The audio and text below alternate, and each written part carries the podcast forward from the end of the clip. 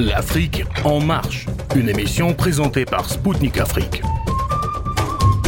Chers auditeurs de Radio Maliba FM à Bamako, mesdames et messieurs, bonjour. Je m'appelle Kamal Louadj, je suis journaliste correspondant à Radio Spoutnik Afrique et animateur de l'émission L'Afrique en marche. Dans cette nouvelle édition spéciale de l'Afrique en marche, j'ai l'honneur et le plaisir de recevoir dans nos studios à Moscou Hélène Clément Pétillot, maître de conférence en économie à l'université de Cergy-Pontoise, chercheuse au CEMI, qui est le Centre d'études des modes d'industrialisation, partenaire de l'Institut d'analyse de l'économie nationale de l'Académie des sciences russes depuis plus de 30 ans. À l'occasion de sa participation la semaine dernière à un colloque organisé par l'Académie des sciences russes, nous évoquerons l'évolution de l'économie de la Fédération de Russie après les sanctions occidentales et les perspectives de son développement vers l'Asie, l'Afrique et l'Amérique latine. Nous lui demanderons également son appréciation sur le déroulement et les résultats du Forum économique international de Saint-Pétersbourg et ce qu'il annonce comme perspective pour le prochain sommet Russie-Afrique qui se tiendra dans la même ville les 27 et 28 juillet. Enfin, nous parlerons avec elle du prochain sommet des BRICS prévu en août en Afrique du Sud et de la demande formulée par le président français Emmanuel Macron pour assister à ce sommet. A tout de suite sur les ondes de Maliba FM à Bamako.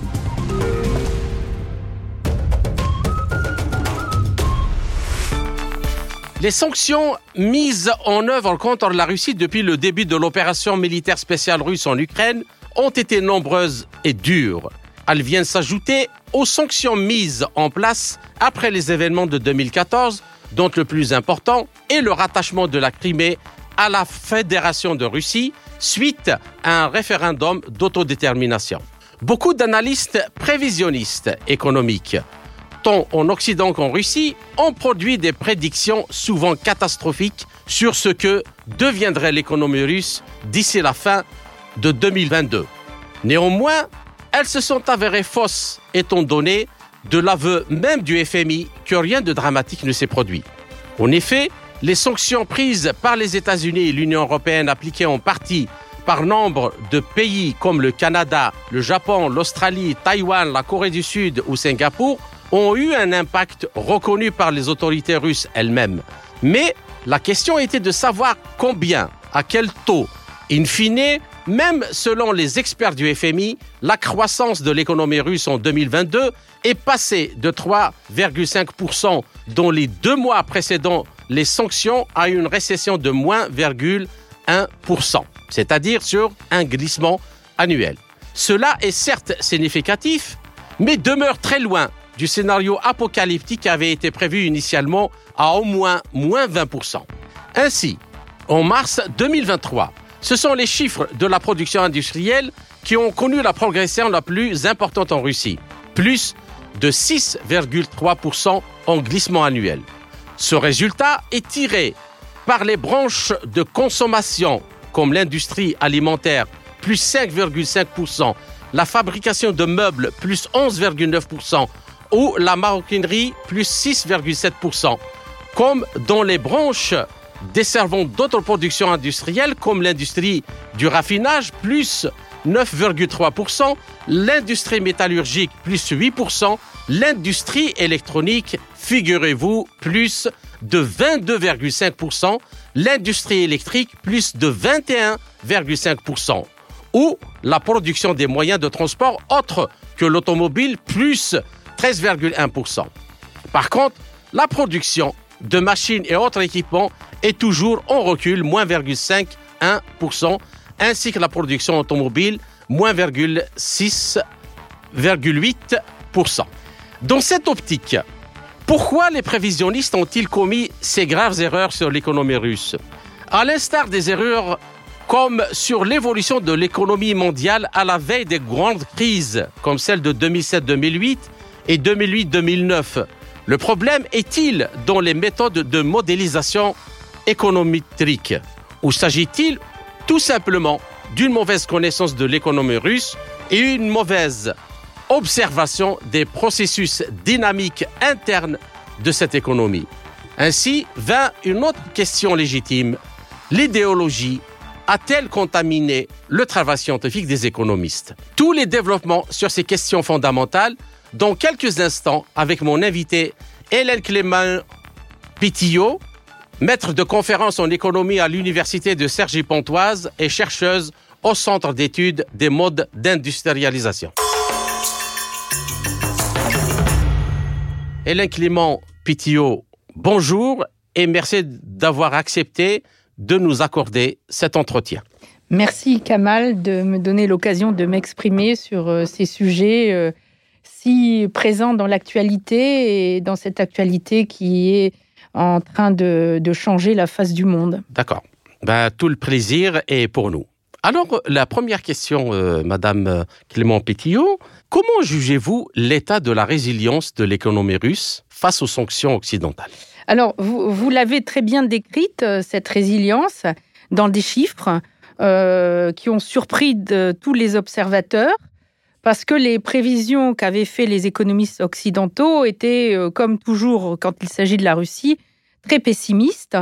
C'est-à-dire qu'il y a effectivement une méconnaissance de la réalité de l'économie russe, euh, des effets de groupe où il est impossible de dire quelque chose qui n'est pas approuvé par le groupe euh, euh, dominant. Donc un certain mimétisme, un suivisme qu'on on a noté dans les experts occidentaux depuis bien longtemps. Si vous vous souvenez, en 98, également, après la crise en Russie, euh, on, s'attendait à avoir des, résultats catastrophiques et finalement, euh, la Russie avait été résiliente. C'est-à-dire qu'elle avait témoigné d'une capacité à trouver euh, des ressources pour faire ce qu'on appelle des substitutions aux importations. Et là encore, euh, ce à quoi on a assisté euh, dernièrement, c'est ce mécanisme d'adaptabilité, ce pragmatisme russe et cette résilience euh, que l'on avait déjà vu en 2014. Donc, ça n'aurait jamais dû être une surprise pour les observateurs. Mais dans cette perspective, votre dernière remarque est, très importante parce que c'est l'idéologie qui surpasse l'analyse économique et la réalité. Donc, euh, on, a eu des prévisions qui se sont basées sur des croyances, des croyances qui ont été diffusées et avec la peur de, choquer le voisin. Donc, on suit la ligne, on suit une sorte de politiquement correct avec une, une vision très parcellaire du monde, très autocentrée. Euh, l'Occident étant euh, le meilleur, la globalisation marcherait, l'Union européenne, euh, l'avenir du monde pour toute l'Europe. Voilà, donc ces multiples erreurs sont à... on, trouve l'origine de ces multiples erreurs dans cette sorte de, fanatisme. Et, je, pèse mes mots quand je dis fanatisme, c'est-à-dire que on assiste à une situation où on a imposé à la Russie, je crois, plus de 14 000 euh, types de sanctions. Absolument, oui. Et en comparaison, la Russie a juste mis un volet de sanctions à partir de 2014 sur euh, les, importations agricoles euh, en provenance de l'Europe. donc, si vous voulez, il n'y a, pas une réponse équilibrée entre les deux parce que la Russie n'a pas besoin de ça, n'a pas besoin de punir en permanence. Simplement, on peut observer une sorte de terrorisme économique euh, qui est la, seule réponse de l'Occident maintenant à, l'incapacité d'agir et de se, euh, de se projeter dans un monde nouveau, hein, le monde de la multipolarité, alors même que la Russie évolue déjà dans ce monde de la multipolarité.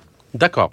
Bien. Alors maintenant, euh, j'aimerais bien, et je demanderai pardon à nos auditeurs, poser quand même une question qui relève du domaine purement scientifique et technique, c'est-à-dire euh, économique.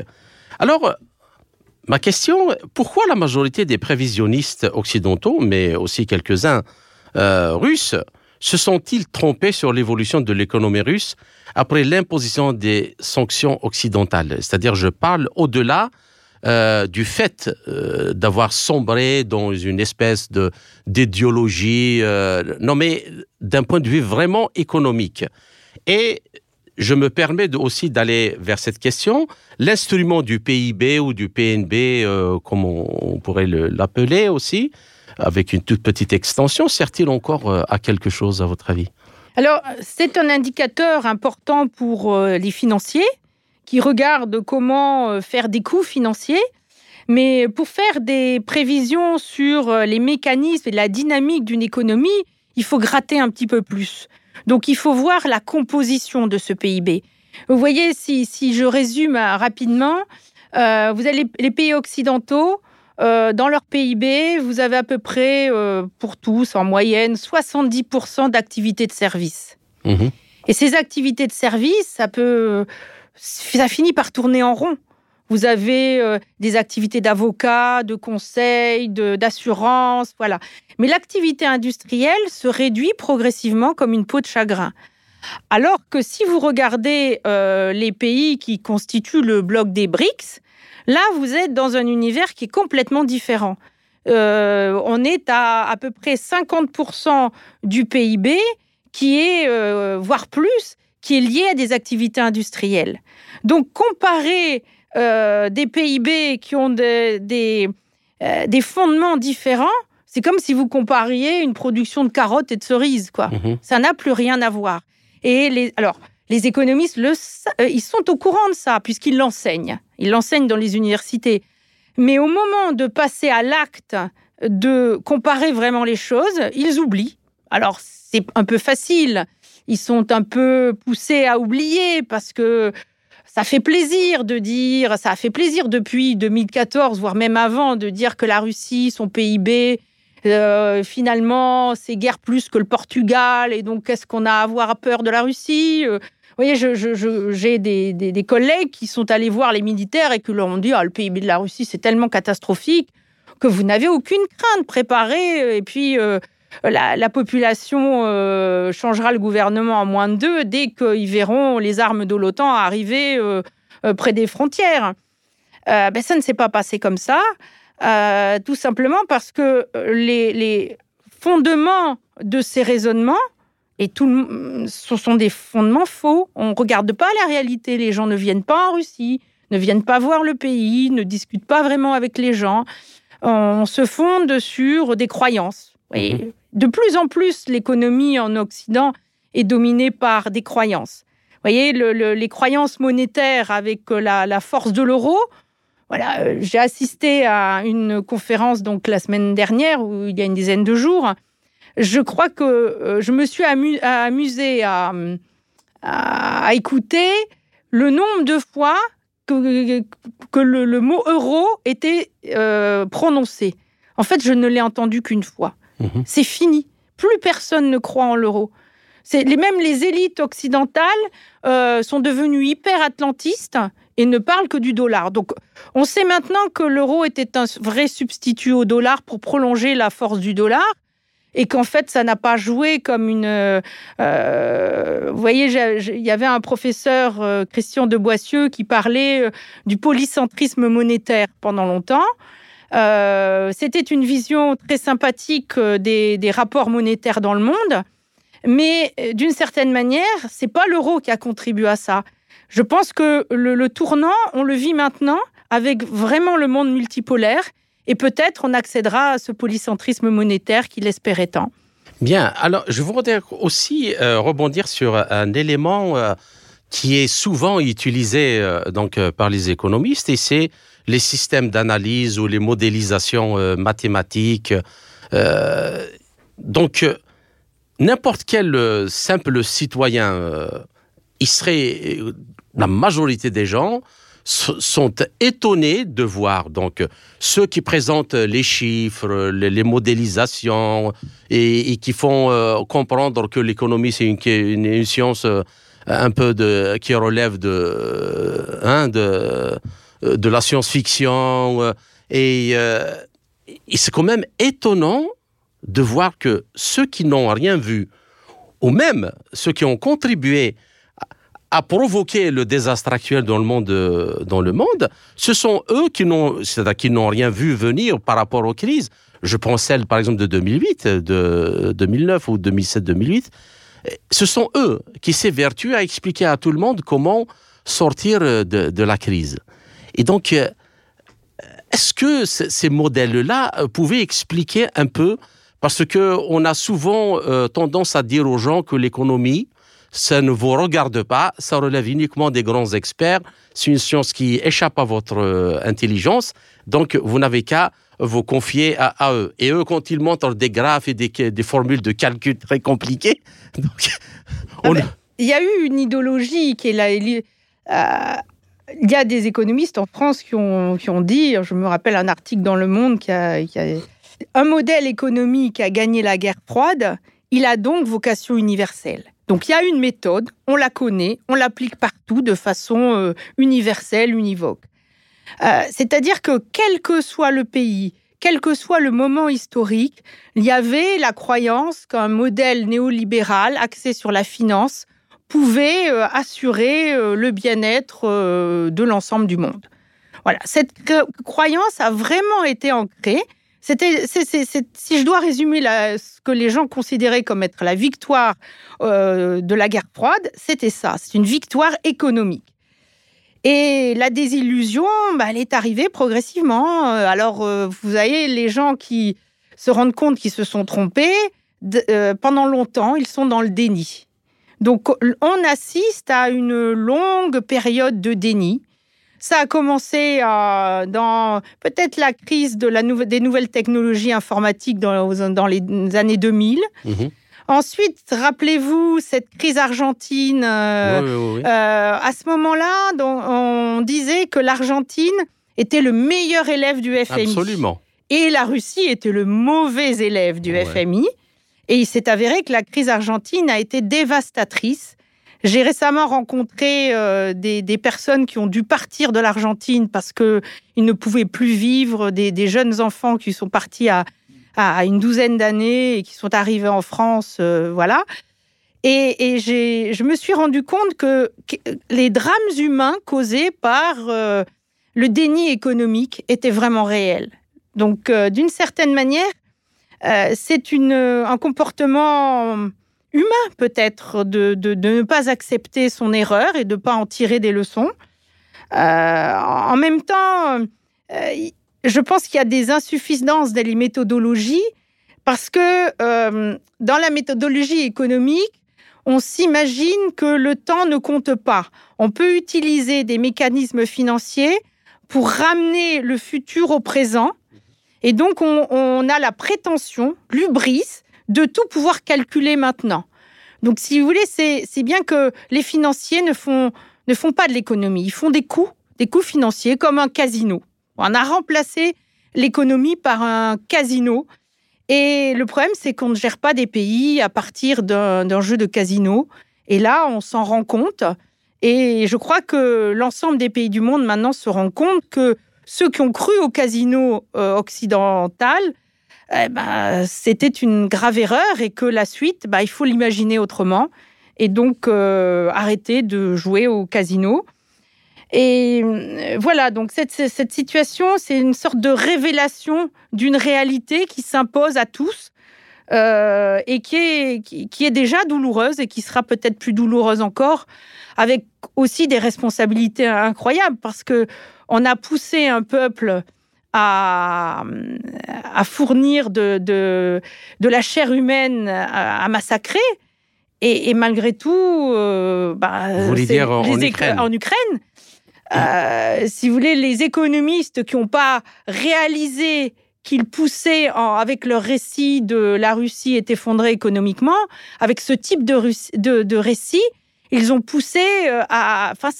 Moi, je les considère comme des criminels.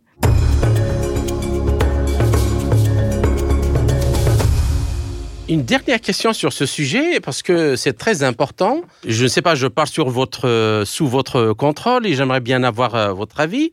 C'est que j'ai l'impression, moi, en tant que journaliste, mais qui a une formation scientifique, donc qui, qui se sont fiés à leur modèle mathématique, mais sans prendre en considération les décisions que pouvait prendre le gouvernement, euh, c'est-à-dire et la décision politique, parce que donc on prend des choses comme si c'était des, données figées, mais on ne regarde pas la dynamique sur le terrain et donc le virage pris par le gouvernement russe et qui a permis je, vois bien que vous êtes un scientifique avec le souci de la théorie du contrôle, du pilotage, etc. Effectivement, en, ingénieur ou en scientifique euh, compétent, on sait que ces dynamiques sont pilotables.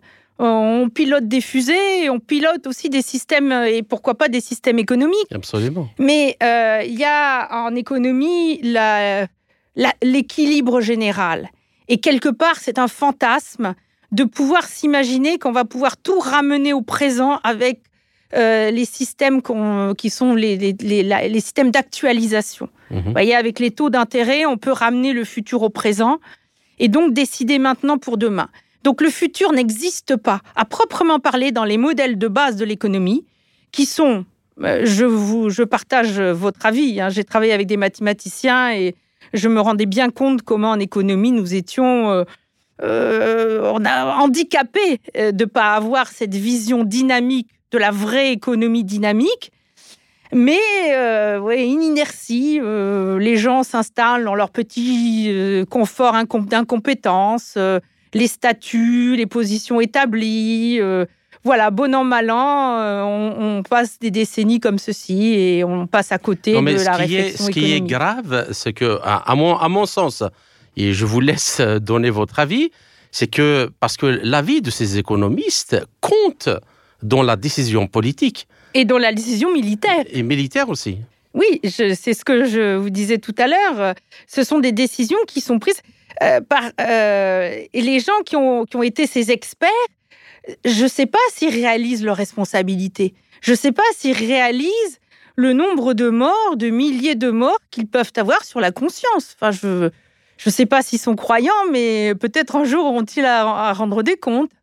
D'accord. Bien, je crois que c'est assez clair. Alors maintenant, euh, dans le vif du sujet, euh, Hélène Clément Pitillot, si l'on compare l'économie russe aux économies européennes, donc euh, avec le BABA et l'alpha et l'oméga de la chose, laquelle se porte le mieux et pourquoi? Alors, il y a plusieurs manières de comparer. Si vous comparez dans la réalité ou si vous comparez dans l'imaginaire. Oui. Alors, si vous comparez dans l'imaginaire, ben, on revient sur ce qu'on a dit tout à l'heure. Euh, euh, la vie rêvée en Occident, euh, les médias qui, qui racontent la liberté, la démocratie, etc. Et puis, vous avez le réel, vous avez la jeunesse en Europe, surtout en France, parce que donc je, parle plutôt euh, dans une vision euh, française. Euh, puis cette jeunesse, c'est celle que je connais. J'ai des enfants, des amis de mes enfants et mes étudiants aussi. il y a une difficulté pour se projeter dans le futur parce que l'avenir est incertain.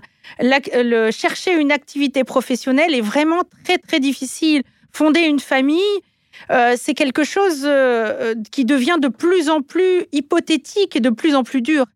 Et les démographes vous direz que ça se voit dans les statistiques. On voit l'effondrement de la natalité, même en France, qui était un pays qui, soutenait un peu la natalité en Europe. On observe ceci. Ensuite, vous avez des chiffres qui sont imparables, euh, la désindustrialisation qui touche euh, tous les pays d'Europe, y compris la Grande-Bretagne. Et le choc, c'est de se rendre compte maintenant que même l'Allemagne a pris un tournant de désindustrialisation massif. Alors les raisons, on les connaît. Euh, c'est à la fois pour euh, les pays qui étaient concurrents de l'Allemagne ou, clients de l'Allemagne, on a des différences de compétitivité dues à la monnaie européenne qui pénalise euh, la compétitivité de l'Italie, de la France, de la Belgique. Et donc, euh, euh, ces phénomènes cumulés, ce sont des manques de croissance, des manques d'investissement qui se cumulent et qui aboutissent à une désindustrialisation qui devient un euh, irréversible. Parce qu'une mhm. fois qu'on a perdu des compétences, on le voit dans le domaine, par exemple, un domaine que vous connaissez très bien, le domaine du nucléaire, c'est que c'est facile de dire euh, on supprime 15 centrales et puis euh, un an ou deux ans après, hop, on en recrée 15. Mais entre-temps, on n'a pas formé les ingénieurs. Absolument. Euh, tout le système éducatif est parti vers autre chose. On, les a formés au climat, aux éoliennes, etc. Et on va pas pouvoir. euh, il faut attendre que on, on puisse former des gens. Alors est-ce que on va les embaucher d'ailleurs? Je ne sais pas si c'est une solution. Enfin, en tout cas, quand on désindustrialise un pays, on crée de l'irréversible. Mhm. Alors, la comparaison avec la Russie, bah, euh, si vous voulez, c'est que la Russie, on a une force industrielle qui, en plus, dans la période actuelle, retrouve toute sa superbe, puis avec euh, les innovations technologiques qui sont poussées par les innovations euh, militaires aussi. Mhm. Même si l'Occident a pendant longtemps refusé d'admettre ces innovations militaires, en s'imaginant que parce que le PIB était faible, euh, c'était pas possible, etc., sans, sans se rendre compte que le budget militaire de la Russie, c'était autrement que, que ce qu'ils s'imaginaient. Mais bon, quand on veut pas gratter dans le détail, euh, on dit des bêtises. Et, et là, on voit qu'on est dans une, euh, une sorte de keynésianisme de guerre. Et, et on aurait pu s'y attendre, parce que chaque fois qu'une économie se met en ordre de bataille pour fournir une industrie d'armement, bah, ça, fait de la croissance. Voilà. C'est pas la peine d'aller chercher euh, la croissance, ce que j'ai entendu de, peut-être la plus imbécilité euh, der- dernièrement, c'est de, de dire ah la, la Russie a, a- a- enregistre une croissance cette année parce que ce sont des entreprises françaises qui sont restées encore en Russie. Alors attendez, euh, la, croissance russe n'a pas besoin des entreprises françaises ou de le roi Merlin. euh, voilà. On est ravi que le roi Merlin soit resté. On est ravi que euh, Décathlon revienne. Mais c'est pas pas l'élément déterminant de la croissance économique russe. D'accord. Alors, une dernière question pour cette première partie. Le Forum économique international de Saint-Pétersbourg s'est achevé le 17 juin. Pas moins de 132 pays étaient représentés à cette euh, manifestation. Alors, euh, quelle est votre appréciation de ce forum Et les pays qui sont venus avaient-ils fait le bon choix en bravant les pressions euh, occidentales? Alors le choix d'être du bon côté du monde peut-être, mais surtout un choix de d'espoir, un choix d'ouverture, un, choix de de voir le monde autrement que euh, dans un monde de sanctions, de menaces, de guerre. Euh, il- voilà, je, pense que cet espoir des 132 pays qui sont venus, euh, c'est ce qui est cristallisé dans ce, dans ce forum. Euh, mais je crois aussi, certains sont venus un peu en cachette, c'est-à-dire que les Allemands, comme toujours, sont présents dans ce genre de manifestations. Euh, les Français, eux, se font, comme d'habitude, intimider. Euh, donc, euh, ils n'étaient guère présents. Mais c'est c'est une c'est un constat. On- la, peur est beaucoup plus visible dans la mentalité des entrepreneurs français qui ont qui ont qui sont qui se sentent en permanence menacés, en permanence jugés. Et ce qui est particulièrement étrange, c'est que en revanche notre président lui voudrait participer aux BRICS. C'est la on a- question de la prochaine partie. voilà, on empêche euh, les entrepreneurs français de venir à ce forum. Et en même temps, notre président, lui, il espère euh, pouvoir rencontrer euh, euh, au moins une bonne partie des Russes. Voilà, donc c'est un paradoxe euh, d'une sorte de soumission habituelle de nos, nos élites entrepreneuriales Mais est-ce que qui aussi se laissent intimider. Est-ce que aussi ce n'est pas une question aussi de pragmatisme de la part de ces pays? Parce que tout simplement la croissance euh, économique euh, réelle, industrielle, Des pays agricole. qui sont venus, oui, oui. bah, les Allemands aussi sont pragmatiques. C'est pour ça qu'ils sont venus, même s'ils sont venus un peu en cachette, sans donner leur nom, euh, ils étaient toujours là. Euh, Il y a eu d'autres pays d'Europe aussi, bien sûr. Moi-même, Euh, j'ai rencontré des Finlandais. Voilà, je, je- j'en ai pas entendu parler, mais j'imagine très bien qu'il devait y avoir des Italiens aussi, euh, voilà. Mais, mais bon, euh, c'est comme ça. Je, crois que, euh, si vous voulez, il y a un effet de communication euh, qui importe beaucoup pour les entreprises françaises. Et c'est aussi pour ça qu'elles ont été très frileuses et qu'elles sont toujours très frileuses euh, quitte à sacrifier leurs perspectives économiques et à, et à faire preuve d'a- d'absence de pragmatisme. Oui, c'est une l'idéologie en France passe souvent avant le pragmatisme. Ainsi s'achève la première partie de notre entretien. Chers auditeurs, je vous retrouve en compagnie de mon invité Hélène Clément Pitillot pour la seconde partie de notre émission après une courte pause musicale. À tout de suite.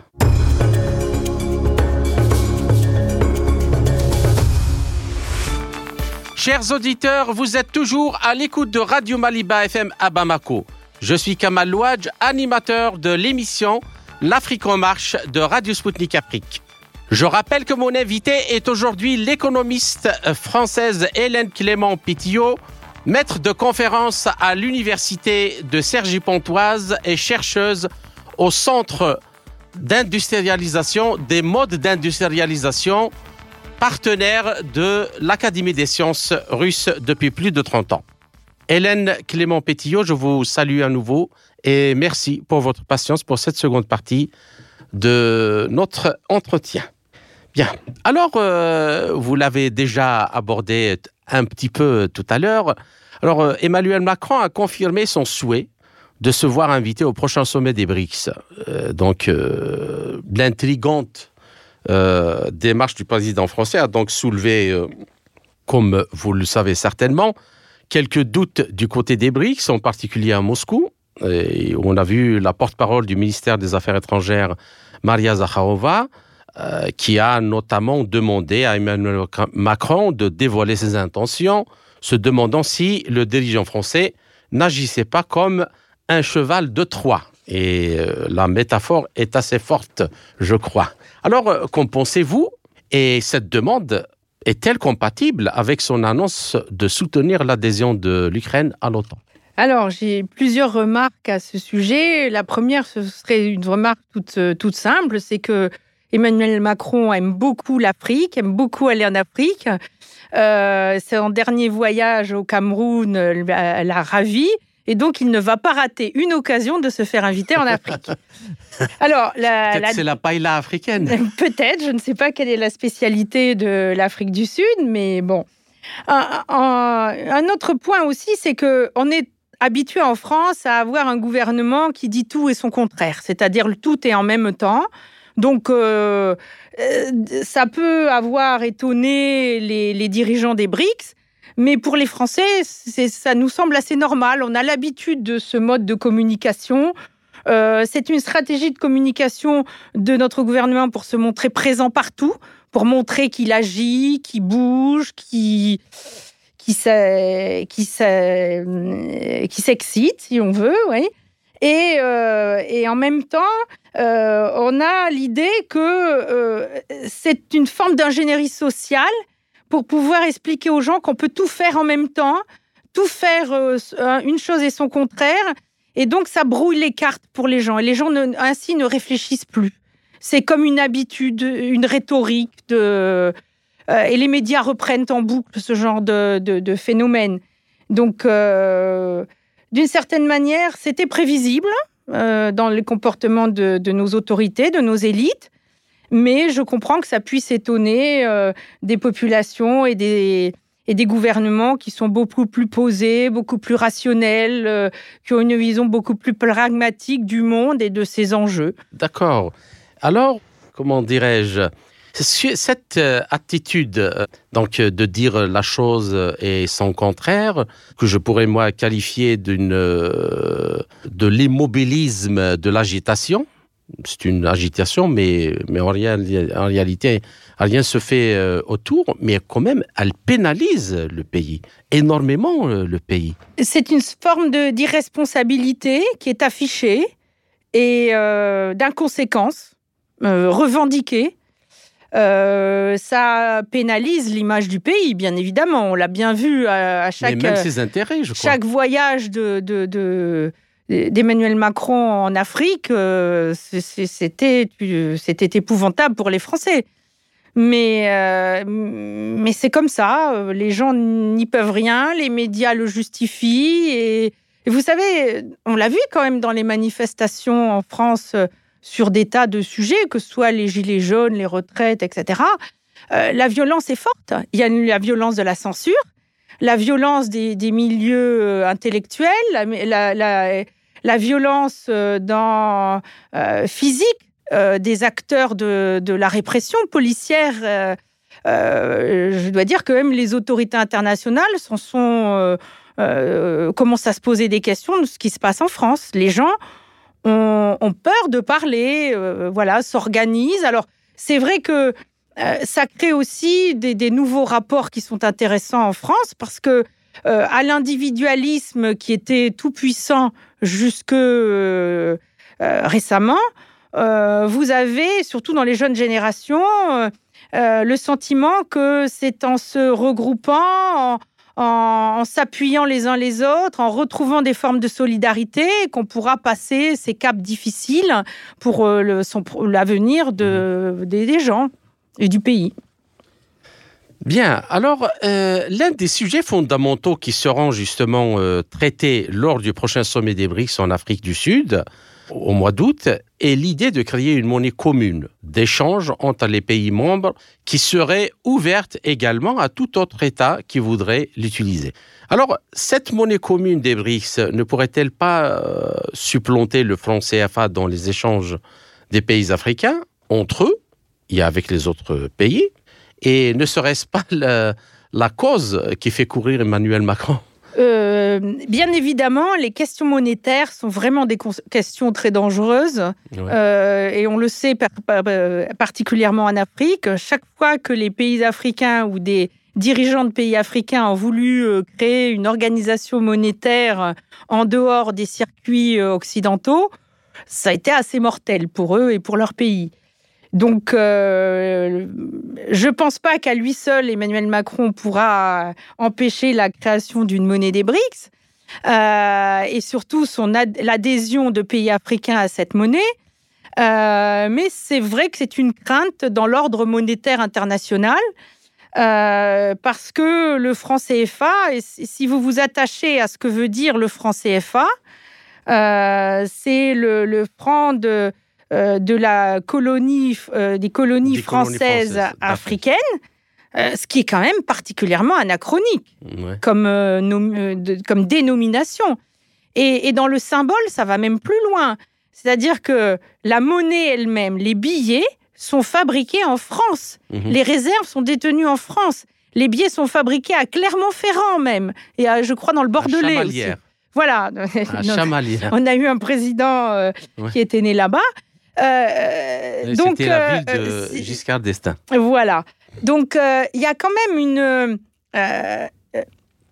ça inclut un, un problème de, de, soumission à un ordre monétaire extérieur à, à double niveau. D'abord, soumission à un ordre monétaire français et soumission à un ordre monétaire bruxellois. Euh, le résultat pour l'Afrique. Depuis que, depuis que le franc CFA est adossé à l'euro. À l'euro, voilà. Automatiquement, il a été adossé à l'euro. Mais euh, le, problème, c'est la, perte de compétitivité des pays africains d'avoir une monnaie qui est surévaluée. C'est-à-dire leurs exportations sont trop chères et, euh, donc ça, pénalise le développement économique d'une mhm. certaine mesure. et, ça, si vous le cumulez toujours sur plusieurs années, le phénomène que j'ai dénoncé avec le problème entre l'Allemagne et les autres pays européens, vous le retrouvez là euh, doublement. Mhm. Donc, euh, euh, l'incapacité du développement industriel ou économique de, l'Afrique, il y a cette composante monétaire assez, assez forte. Donc, pour les Africains qui sont soumis au franc CFA, cette perspective d'une monnaie des BRICS est peut-être une ouverture sur une libération euh, de, cet ordre monétaire euh, qui pénalise leur croissance économique. Et hum, je dois dire aussi que euh, cette perspective s'alimente avec une libération aussi par rapport au dollar. C'est-à-dire que de plus en plus, les, les échanges peuvent s'effectuer entre monnaies locales, ce qui est quand même une révolution dans l'ordre monétaire mondial. C'est-à-dire que vous avez euh, l'Inde qui peut euh, négocier avec la Russie euh, en roupies ou en roubles, la Chine en yuan, et des pays africains aussi peuvent utiliser ces, monnaies. Alors, ce, que l'on, les informations que l'on a sur ce système monétaire en création dans le cadre des BRICS, c'est qu'il ne serait pas uniquement assis sur des monnaies, mais aussi sur des ressources naturelles. Donc là aussi, ça pose les pays africains qui sont riches en ressources naturelles dans une position qui n'est pas la position de subordination habituelle. Et euh, ce qu'il faut dire aussi, c'est que on, est confronté à des institutions internationales qui, depuis longtemps, euh, ne, donnent pas euh, une place équitable au rôle économique des pays des BRICS. Si vous regardez l'ensemble des pays des BRICS dans la, euh, dans, les, les, leur capacité de vote dans des organismes internationaux comme la, la, Banque mondiale ou l'FMI, on tourne autour de 13 ou 14% des votes. Mmh. Et alors que la puissance économique de ces pays, on le sait maintenant, ils sont supérieurs au G7. Donc il faut retrouver. En fait, euh, ces institutions depuis la chute de l'Union soviétique, enfin le démembrement de l'Union soviétique. On est resté dans une inertie. Et là, on a une question de légitimité.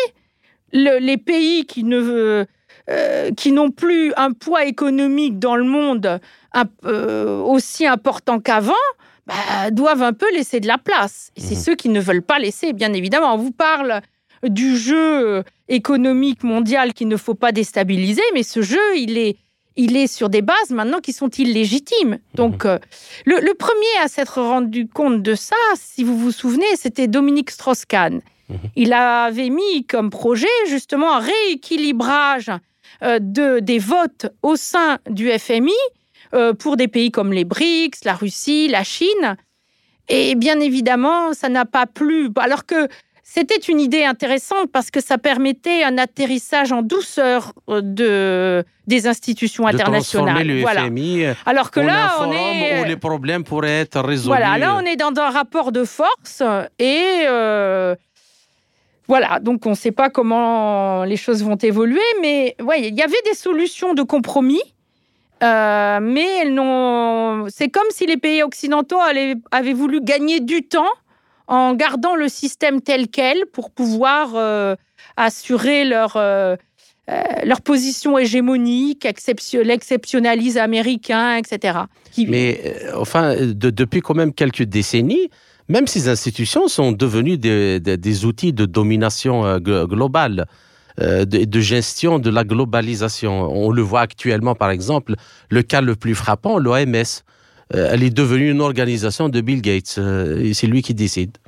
Euh, oui, le, sujet est tellement horrible que je n'ai pas envie de, de l'aborder là. D'accord. Mais je, mais je suis ravie que la Russie soit sortie de l'OMS, au moins. Restons dans ce qui concerne les BRICS. Alors, la question suivante concerne justement le sommet Russie-Afrique qui se tiendra les 27 et 28 juillet à Saint-Pétersbourg. Alors, euh, nombreux sont les responsables africains, déjà qui ont participé à beaucoup de forums, de réunions préparatifs à, ce sommet, affirment, euh, j'en ai parlé à beaucoup et j'en ai même reçu des gens, que ce sommet serait celui de tous les espoirs pour lancer une coopération économique, industrielle, agricole et technologique de grande échelle avec la Russie. Et via la Russie, ils espèrent aussi faire la même chose avec le reste des puissances émergentes formant euh, l'IMRIX. Alors, euh, qu'en pensez-vous? Est-ce que les choses pourraient justement aller dans ce sens? Et les BRICS, de ce point de vue, c'est-à-dire de développement de l'économie réelle, pas dans l'idéologie néolibérale euh, ultra financiarisée, parce que les Africains, en tout cas ce que moi, à qui j'ai eu affaire, à qui j'y parlais, veulent du développement. Ils veulent des routes, ils veulent des écoles, ils veulent des universités, ils veulent de l'électricité, ils veulent de l'eau, de l'agriculture, de l'industrie.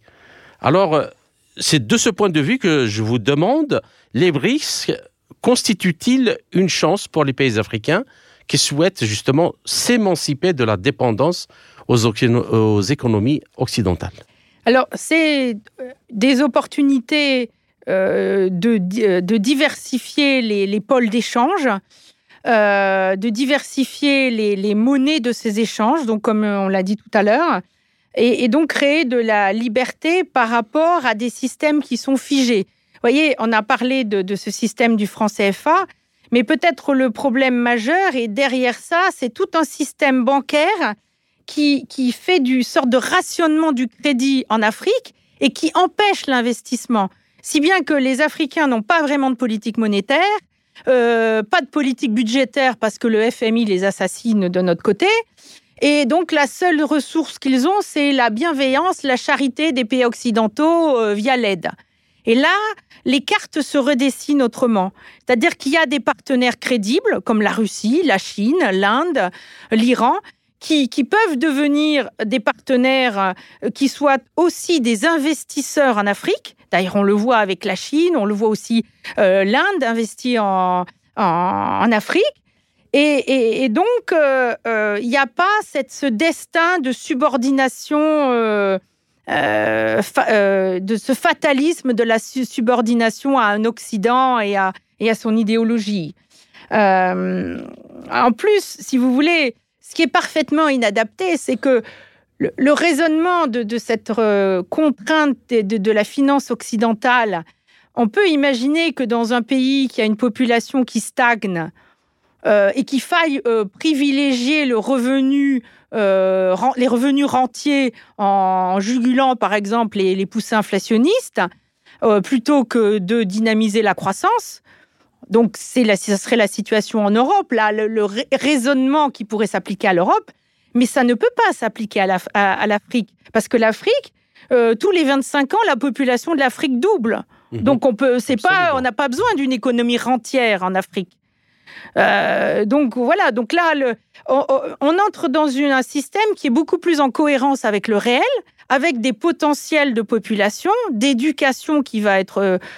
Euh, euh, voilà, donc je, pense que les Africains ont tout à fait compris la, chance du moment, ce, ce, moment global, comme le, le, a dit Jacques Sapir dans son, ses derniers papiers, qui, qui permet à une recomposition du monde euh, finalement dans une approche beaucoup plus équilibrée, beaucoup plus euh, respectueuse des nations euh, et de leur souveraineté. Parce que c'est ça la clé, c'est la recherche de souveraineté monétaire, de, faire, de pouvoir faire des choix et de ne pas avoir des choses qui sont imposées par des puissances étrangères et qui même maintenant s'occupent de vous imposer les vaccins de votre population.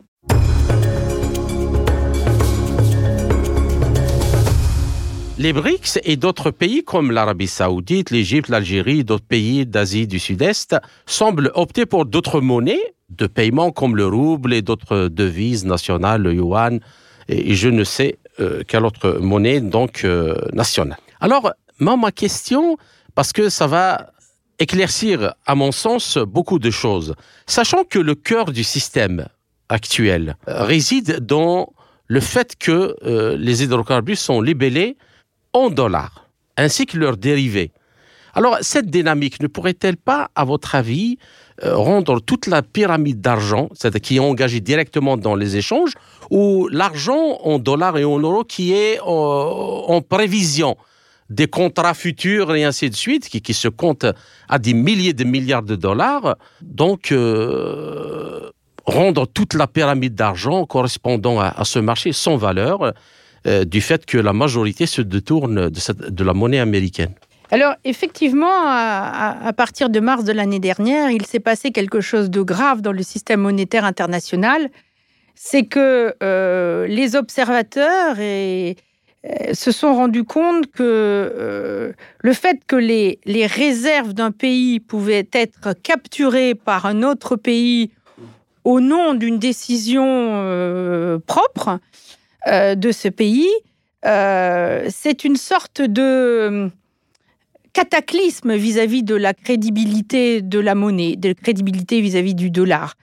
ça veut dire que ça peut arriver à tout le monde dès que un pays ne se plie pas aux décisions américaines. on peut capturer les ressources placées en monnaie de ce pays, les engagements et, donc, c'est une sorte de négation de, la dette.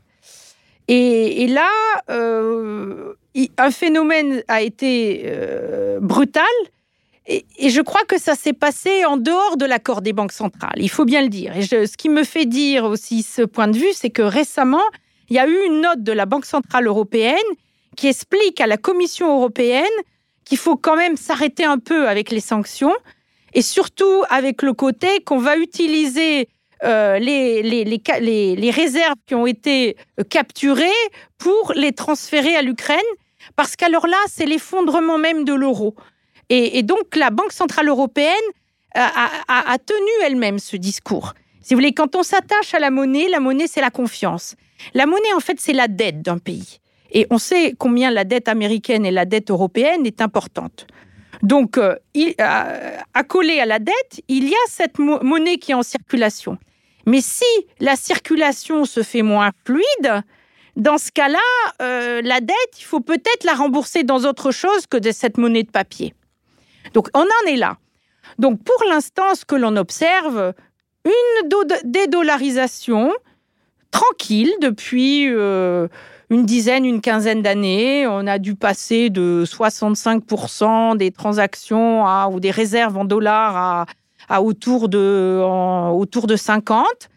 Mais ça descend progressivement. Et c'est vrai qu'à partir du mois de février-mars l'année dernière, il y a eu une accélération brutale de cette dédollarisation.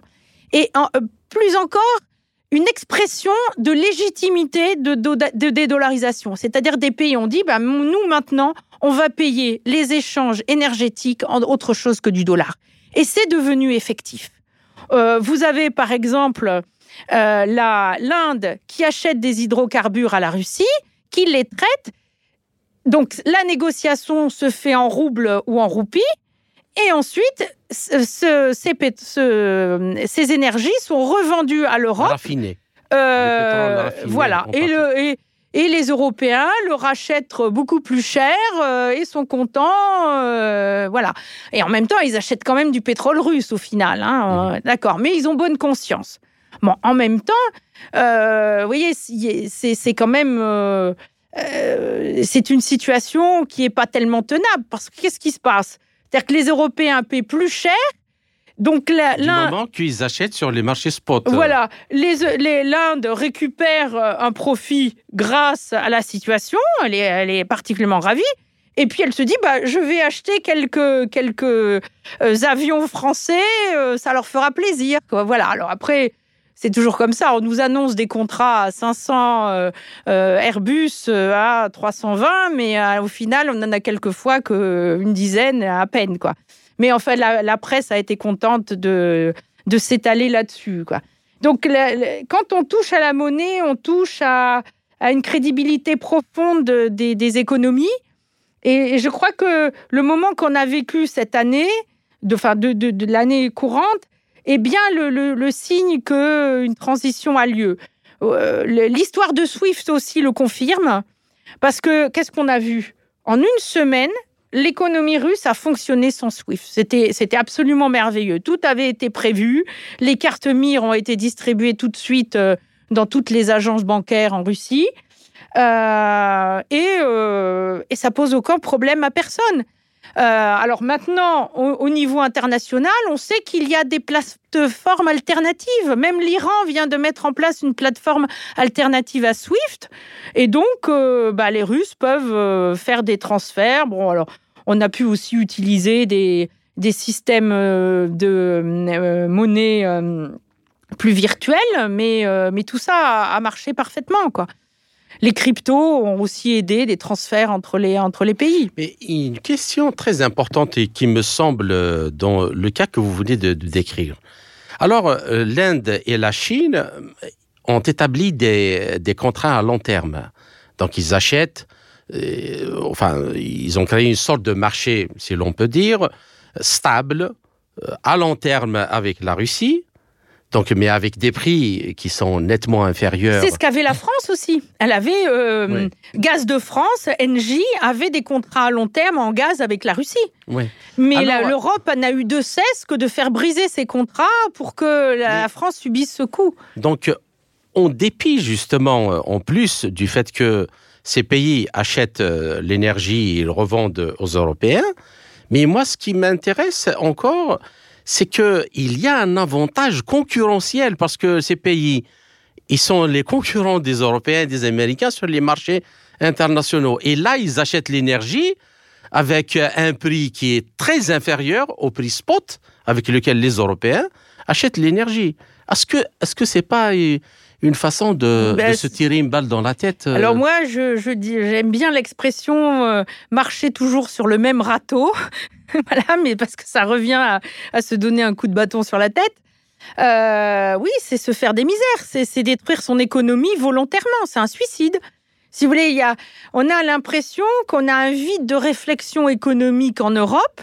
Les élites ont, sont atlantistes, sont euh, pour la pour la militarisation euh, de l'Occident et donc euh, on n'a plus de projet européen. Euh, euh, L'Europe c'est la paix, mais l'Europe c'est devenu la guerre. Euh, voilà, on euh, je crois que le, le, le responsable, responsable européen des affaires euh, euh, étrangères, euh, Borrell, a, a dit qu'il fallait que l'Europe aille patrouiller à Taïwan récemment, euh, dernièrement. Ouais, dernièrement ouais, ouais. Mais euh, patrouiller à Taïwan, ça veut dire quoi? On va faire la guerre à Taïwan maintenant? On va apporter de l'armement euh? Non, mais la France a, a d'autres problèmes et, et qui sont pas forcément que les retraites, mais plutôt l'avenir de, de ces générations et le travail, parce que voyez, dans, dans, le phénomène auquel on a assisté, euh, euh, on dit qu'on a une désindustrialisation, mais cette désindustrialisation, elle touche aussi l'activité du pays. On a toute une jeunesse qui est, qui est de moins en moins en, en, avec des emplois euh, sûrs. Et, et, en revanche, on voit bien qu'en Russie, par exemple, le, le, taux de chômage, il y a jamais il y a eu un taux de chômage aussi bas en Russie. Mmh. Et ça, grâce euh, grâce aux sanctions. Donc euh, les sanctions, on, on, peut le redire. Je, je, je l'ai souvent écrit depuis 2014. Les chansons seront une chance pour la Russie, et les chansons sont effectivement une grande chance pour la Russie parce qu'elle a su, euh, avec des éléments pragmatiques, réagir. Et on savait qu'elle pouvait réagir, comme elle a toujours réagi aux invasions napoléoniennes ou aux invasions de germaniques. Euh, bon, bah voilà, c'était pas une surprise quand on connaît l'histoire. Hein. D'accord. Alors, euh, un dernier mot avant qu'on se sépare sur le, euh, cette question-là de la possibilité que, que vous avez évoquée tout à l'heure, euh, que les Africains puissent justement euh, avoir des monnaies fortes s'ils les adossent sur euh, leurs matières premières Alors là, je ne serais pas tout à fait de votre avis. Je ne suis pas sûr qu'une monnaie forte soit ce qu'il faut. Non, je veux dire, c'est pas c'est pas une monnaie forte résiliente. Voilà, ça voilà, voilà. Exact. Parce que justement, l'illusion de la monnaie forte, c'est euh, privilégier une économie de de rente mmh. à une économie de croissance. Et quand on a une euh, démographie euh, qui est celle de l'Afrique donc, bah, il faut, faire de la croissance et il faut, euh, il, faut, il faut avoir des possibilités de coopération pour dynamiser l'innovation, pour trouver de nouveaux projets. Et je pense que les partenariats qui sont en train de se mettre en place euh, avec la Russie, la Chine, l'Inde sont une grande chance pour l'Afrique aussi. Merci. Alors, euh, chers auditeurs, notre entretien arrive à sa fin. Hélène euh, Clément Pétillot, je vous remercie pour cet euh, entretien passionnant et riche euh, en informations. J'espère que nous avons réussi à éclairer cette question cruciale de la prévision économique, ses enjeux et ses effets, qu'ils soient négatifs ou positifs, quand les prévisions sont justes, hein, notamment sur la décision politique et donc le développement en général. J'espère vous retrouver encore une fois dans, un, dans les quelques semaines à venir, dans un autre entretien pour traiter d'un autre sujet. Merci encore une fois et à très bientôt. Merci à vous. C'était l'économiste française Hélène Clément Pétillot, maître de conférence à l'université de Cergy-Pontoise et chercheuse au centre d'études des modes d'industrialisation, partenaire de l'Académie des sciences russes depuis plus de 30 ans. Ainsi s'achève cette édition de notre émission L'Afrique en marche proposée par Radio Sputnik Afrique en partenariat avec Radio Maliba FM à Bamako. Je suis Kamal Louadj, merci de nous avoir suivis, tout en espérant avoir été à la hauteur de vos attentes, chers amis. Je vous retrouverai très bientôt pour une autre émission. D'ici là, portez-vous bien. L'Afrique en marche, une émission présentée par Spoutnik Afrique.